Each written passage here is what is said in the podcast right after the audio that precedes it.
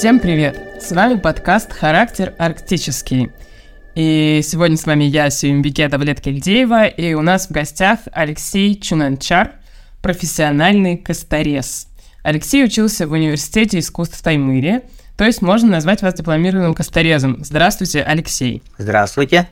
Мы сразу предупредим наших слушателей, что может быть не идеальное качество, но просим нас простить, потому что наши герои находятся далеко, и мы записываем обычно по Zoom, поэтому качество может быть не студийным, но тем не менее наш разговор достаточно интересный, чтобы послушать его и в таком качестве.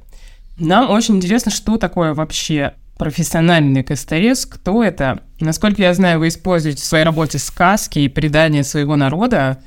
Расскажите нам, пожалуйста, об этом. Первый вопрос, а кто такие косторезы? Это которые воплощают свои фантазии в фигурках. Например, из рога оленя, бивень мамонта, лосиный рог. Сказки, конечно, они даются еще как бы с детства. Северные народные сказки читали, а также у меня дед тоже мне сказки рассказывал. Я по вот этим фантазиям и вырезаю все свои фигуры.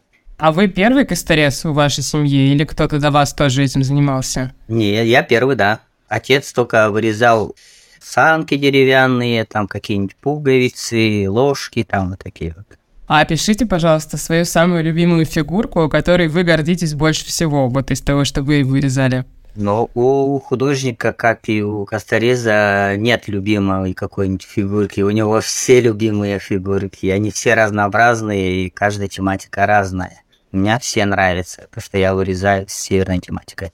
А, ну, может быть, тогда расскажите про какие-то последние, вот какие последние ваши герои были, над которыми вы недавно работали?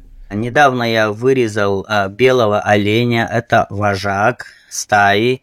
Он символизирует и добро, и силу, и мощь вот этой всей семьи, которую он как бы охраняет всю семью, всю стаю. А расскажите, как вообще выглядит ваша работа? Опишите сам процесс, пожалуйста. Вы сначала придумываете концепцию, вот берете какого-то героя, и что происходит дальше? Я беру из рог оленя. В мире нет одинаковых такой же формы. Он сделан, как, как природа дала, она я оттуда же формы беру слегка, только добавляя там рожки, глазки, что-нибудь такие, лапки. А так сама форма уже придумана природой. Там композиция такая, что он такой силу держит, что выходит он как бы из своей, стаи, защищая и идет на самого хозяина, что он э, может защитить э, свою стаю, ну, стадо свое. То есть это в каком-то смысле оберег такой, символ, сопутствующий удаче? Да, да, да, да, да. А какие инструменты вы используете, когда вы вырезаете? Раньше вырезались мочили рог в воде, долго ее держали в воде, потом она становилась мягкой и вырезались ножом. А сейчас современная техника, есть э, две бормашины, грубой обработки и мелкой обработки. Бормашина это как у зубного врача. Почти как у зубного врача, да, только там а, мощь побольше намного. А сложно работать? Ведь мне кажется, такие достаточно искусственные штуки вы делаете, но это вот я просто не представляю, как бормашину, во-первых, я ее боюсь, потому что я боюсь стоматологов. Как можно с помощью нее сделать что-то красивое? Ну вот зависит же фантазия от вас самих, что вы хотите воплотить. У меня а, как бы эскизов нет, я не рисую эскизы. Мне сама вот природа показывает, что, что можно из нее вырезать. Я просто ее покручу, и в голове фантазии наделаю, все, и все вырисовываю прямо на, на роге, а потом уже получается сама фигура. А как долго занимает весь процесс? Сколько времени? Примерно неделя, где-то одна композиция там из двух предметов. Плюс еще сама подставка из рога оленя там с красивыми кустиками там. А расскажите про рога, да? Это вот э, основной ваш материал, а где вы их берете? Их можно купить? Я работаю в Доме народного творчества. Они здесь приобретают у семейно-родовых общин, у кого есть олени, они каждую весну у них рога падают, и вот вы покупают у них. То есть это скорее дорогое удовольствие? Дорогое удовольствие – это вырезать из бивня мамонта. Он как бы дорогой материал. А рог оленя, он как бы ежегодно у них появляются рога, за год потом они падают. А бивень мамонта – это как полезный ископаемый или как там а как его вообще достать? Они продаются? Тоже находят рыбаки, оленеводы охотники находят по тундре, потому что Таймыр это как бы кладбище мамонтов, можно так вот сказать, что вся земля здесь э, в их костях, в их пивнях. Расскажите, пожалуйста, что происходит с фигурками после того, как вы закончили работу? Вы их продаете? Дом народного творчества, а они ставятся на золотой фонд, и они участвуют э, в разных э, конкурсах, там, выставках. А мои работы побывали и по всей России, также и за рубежом я ездил тоже по выставкам. А кто покупает у вас? Кто эти люди? По ним смотрят по этим Дом народного творчества, там есть каталог, и они по ним смотрят и созваниваются, заказывают. А расскажите, пожалуйста, какие мотивы вы используете, какие сказки? Вот вы говорили, это сказки, которые вам, например, читал в детстве ваш дед. Очень просто всегда интересно слушать э, про северные истории. Они сильно отличаются от того, что здесь у нас в центральном регионе. А можете рассказать вот какие-то несколько э, сюжетов, которые вы использовали в своей работе и делали по ним фигурки? Ну, северные сказки, они как бы такие грубоватые, можно сказать. Баруси, например, взять одноногий, однорукий, одноглазый, ищет детей, там ворует куда-нибудь в лес, там перевоспитывает, чтобы они злыми были, и так вот как бы это. А есть про волков, которые тоже как бы олень убивает, пока там это делает, там приходит охотник или оленеву то же самое убивает, так чтобы ну, такой процесс. Может, придумали эти сказки из-за того, чтобы в тундре всегда же там пурги бывают, а дети всегда на улице гуляют. Чтобы они долго не гуляли, чтобы не простыли, чтобы не потерялись. Они рассказывают, что есть баба-яга такая, так я может украсть, там вот это всякое.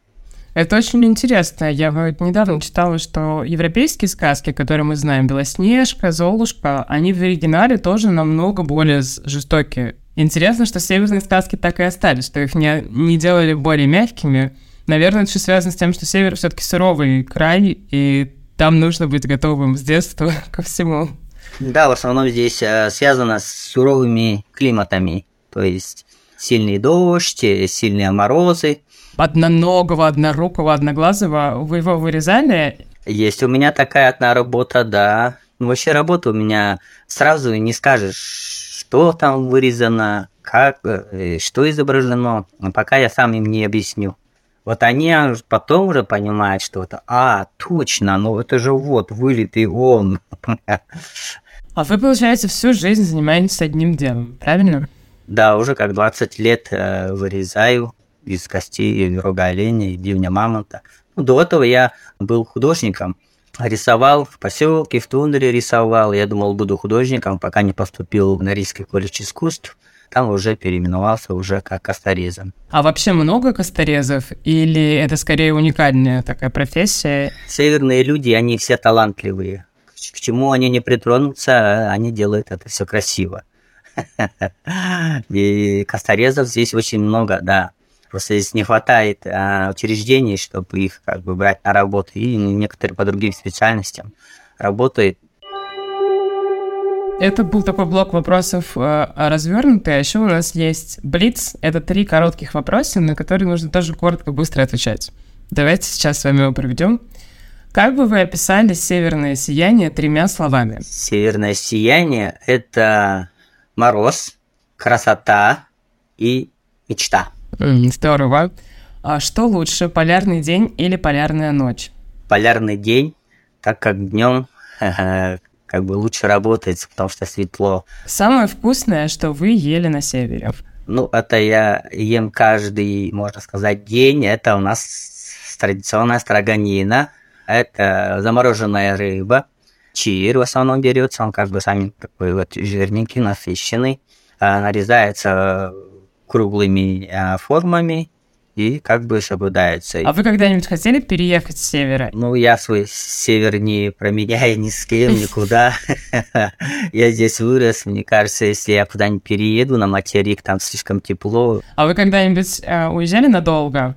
Какие командировки бывают у косторезов? Вы на выставке ездите? А, есть, да, по художественной части. Я также еще, как представляю свой народ, древний из пяти этносов на севере, это Нганасаны самый древний и самый малочисленный народ. Нас примерно осталось 800 человек. во всем мире. Ничего себе. И я показываю свою культуру, рассказываю о них, рассказываю о наших сильных шаманов. Так, ой, расскажите про шаманов, пожалуйста, очень интересно. Шаманы, они принимали роды, искали духов э, охотников, рыбаков, которые потерялись в пургу. А сейчас есть шаманы? К сожалению, у Анганасан уже нет шаманов. Последний шаман уже умер где-то уже 10-15 лет назад. А так вот сыновья еще есть, но шаманизм, он как бы не сразу проявляется. Может, через поколение появиться, или может, через два поколения появиться. Спасибо вам большое, это было очень интересно. С нами был Алексей Чунанчар, косторез, профессиональный косторез-художник, который работает с э, костью и в основном с э, рогами оленя. Это все. И дом, э, и еда. Это все. Спасибо вам большое. Спасибо вам большое. Всем пока. До свидания.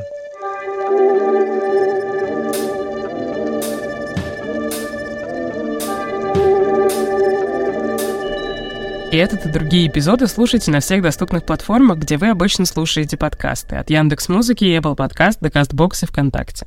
Оставляйте комментарии, ставьте лайки, сердечки и звездочки, чтобы как можно больше людей узнали про наш подкаст.